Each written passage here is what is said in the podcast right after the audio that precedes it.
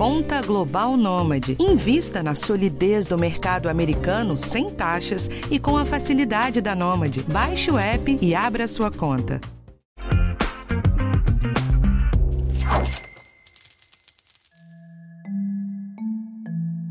Quem tá de malas prontas para uma viagem de fim de ano tem que ficar esperto para não gastar demais. A situação financeira já tá bem difícil e se o sonho das férias então for no exterior, ainda tem esse dólar pela hora da morte. Então eu reuni aqui algumas dicas para você não deixar o dinheiro tirar seu sono nas férias. Eu sou Rafael Martins e esse é o podcast Educação Financeira do G1. Na semana retrasada, a conversa deu uma leve pincelada sobre a possibilidade de você usar o seu 13º salário para uma viagem de férias. Eu espero que a lição tenha ficado bem clara que é só usar esse dinheiro com planejamento e se ele não for alterar o seu dia a dia financeiro. É o caso de pagamento de dívidas ou de contas de janeiro que você já sabe que são bem pesadas. E para aprofundar um pouco a sua organização financeira para as férias, eu chamei de volta aqui para o podcast a planejadora financeira Paula Basso, que ajudou a dar uma visão mais ampla desse fluxo que precisa ter o dinheiro na folga. Vamos ouvir a conversa e eu volto depois com o um resumo. Paulo, como eu falei no começo do episódio, quem tá com uma viagem programada para esse final de ano pode ficar tentado a usar o 13º para aumentar os gastos no destino ou dar um upgrade na viagem. Quando que tá ok fazer isso e quando que pode dar errado?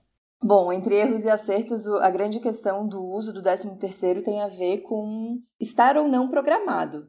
Se eu estou usando o 13º porque eu não me programei e aí é o único recurso que eu tenho para poder usufruir, é, provavelmente você está tá hoje com uma gestão financeira que não é eficiente. Agora, eu posso sim considerar que eu tenho isso, eu posso pegar um orçamento, por exemplo. O que é o orçamento? O orçamento é você distribuir as despesas, as, as receitas, né, as entradas de dinheiros e as despesas ao longo de um determinado período. Então, eu pego um, faço um mapa das minhas contas ao longo, por exemplo, de 12 meses.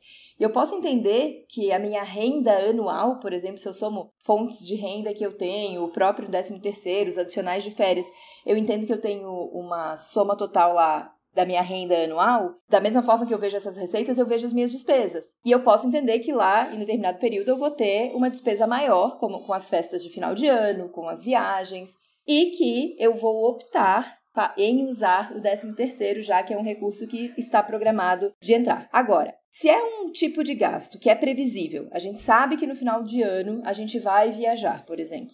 Por que não organizar isso de forma antecipada? Eu posso pegar um custo de uma viagem que é de repente eu entendo que é um custo de 6 mil reais que eu vou ter ali com essa viagem e distribuir isso ao longo de 12 meses e gradativamente vou poupando isso. Então, 500 reais por mês até eu chegar lá no final e não precisar consumir a totalidade do meu 13 terceiro com um custo que é de consumo. Aproveitar o meu 13 terceiro para fazer um investimento, para acelerar a minha reserva de emergência, ou até usufruir de momentos de, de desconto, que, por exemplo, contas de, de final de ano, né? Entidade de classe, IPVA, IPTU, essas contas que são tradicionais dessa época do ano, oferecem e proporcionam como desconto quando você paga à vista. Então, usar isso de forma estratégica também pode ser construído a partir do momento que eu planejo. É, que viagem é um momento tentador para você usar um dinheiro a mais, né? Como que você não perde essa noção? Então, geralmente isso acontece quando a pessoa não está programada, né? Chega um momento que ela, ela perde a referência. Porque quando você está programado, você pode até entender que num dia talvez você gasta com alguma coisa que não fazia parte do seu, do seu planejado. Mas no dia seguinte você pode, nos outros dias você pode compensar. E aí você não chega a perder referência. É, eu acho que esta questão de ter a, a referência do orçamento não é para deixar a viagem enrijecida. É para você justamente não ultrapassar uma margem. A partir do momento que eu sei que eu estou gastando, sei lá, mil reais a mais, poxa, isso pode ser significativo. Isso é quase é, 15% a mais do que eu programei. Por que é que eu errei? Onde é que eu errei tanto? Eu só errei muito?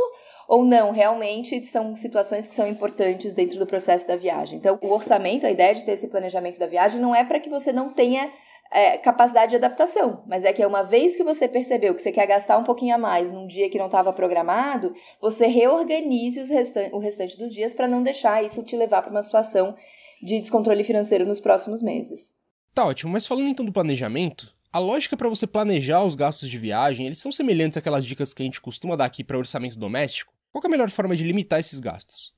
Sim, é bem legal quando a família senta e decide quanto que vai ser o orçamento que vai ser destinado, porque daí você desmembra esses gastos. Então, ó, a gente vai poder, posso usar o mesmo exemplo dos 6 mil? É, a gente vai poder direcionar 6 mil reais para essa viagem. A gente sabe que a gente vai gastar tanto em deslocamento, a gente vai gastar tanto em hospedagem. A gente precisa estruturar os nossos gastos diários que não ultrapassem um determinado montante. Então, sim, é, eu gosto bastante da lógica de você delimitar um orçamento e ir desmembrando ele para ver, poxa, eu botei 6 mil e parece que vai sobrar, ou botei 6 mil e acho que vai faltar. O que, que eu vou fazer para compor essa diferença para a viagem que eu preciso fazer? Quando a gente fala de fazer um orçamento familiar, Apesar de muita gente associar a cortar gastos, a gente fala sempre de organizar e distribuir os gastos dentro de uma determinada proporção, para que a gente não deixe de viver a vida que a gente quer, fazer as viagens que a gente quer. A diferença é que se eu ganho mais, eu vou direcionar uma parte, um percentual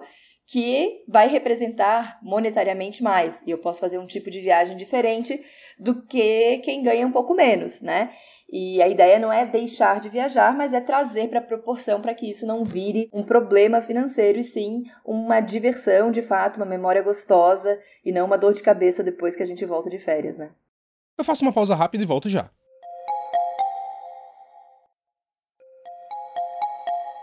Paulo, você acha que essa é uma oportunidade de incluir as crianças nas decisões financeiras? O podcast trouxe um episódio no ano passado que falava um pouco de como que você passa esse sentimento de valor do dinheiro para os filhos. E planejar os programas familiares era uma dessas formas. Isso vale também para as viagens, na hora de escolher passeios, as atrações?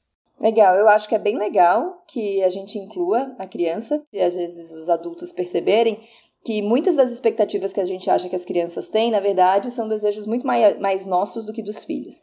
Mas, falando aí no, no na parte prática, a, a, criança não pode ter opções ilimitadas, né? Porque a criança ainda não tem um discernimento capaz de dizer, papai, quero fazer tal, tal coisa, mamãe, quero fazer tal coisa.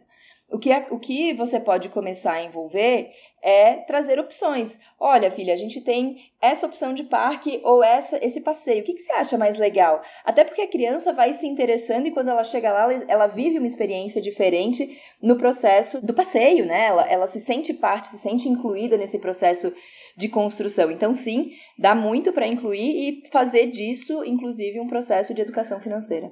Tá, e quando a grana não tá sobrando, como que você entende que é possível fazer uma seleção de gastos inteligentes? Então, tem algumas coisas que dá pra gente fazer. Por exemplo, na compra de passagem aérea, é, existem aplicativos como o Skyscanner, o próprio Google Flights, que, que compara em tempo real aquilo que tem de passagens.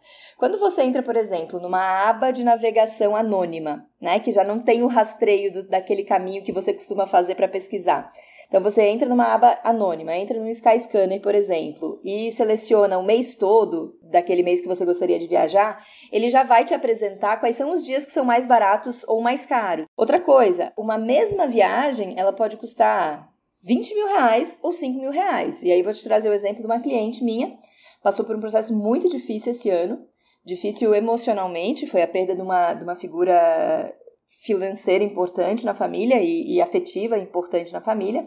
E ela gostaria de, de viajar com as duas filhas dela. É, só que ela também, por conta desse desafio financeiro, ficou sem recursos para viajar no estilo que ela costumava viajar. O que, que ela estava considerando? Ela estava considerando viajar de avião em alta temporada com três pessoas, ela e mais duas crianças, né?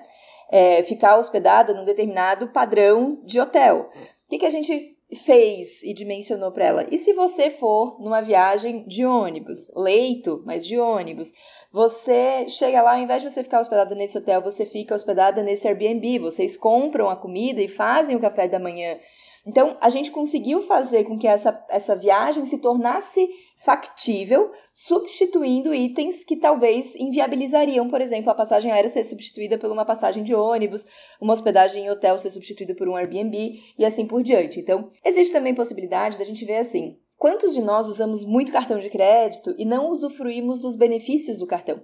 Então, de repente, eu acumulo milhas e não uso as milhas eu posso pegar esse valor das milhas e fazer uma venda dessas milhas e disponibilizar em dinheiro para eu alocar aonde eu quiser, não só na troca de passagens aéreas, mas de recursos para eu botar no dia a dia dessa, dessa minha viagem, né? E claro, quando eu tô naquela cidade, será que eu só, só posso fazer é, passeios que são pagos ou existem é, opções de trilhas, de, de passeios que não, não, se, não, né, não necessita de um dispêndio financeiro tão significativo.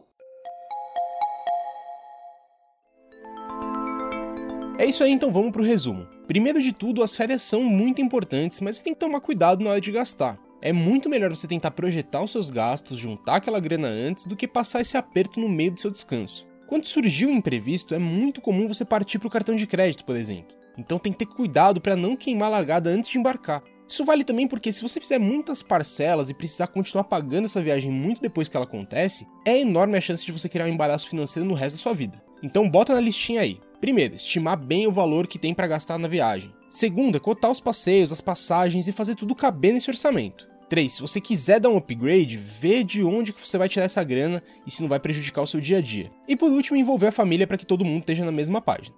Dá para fazer, né?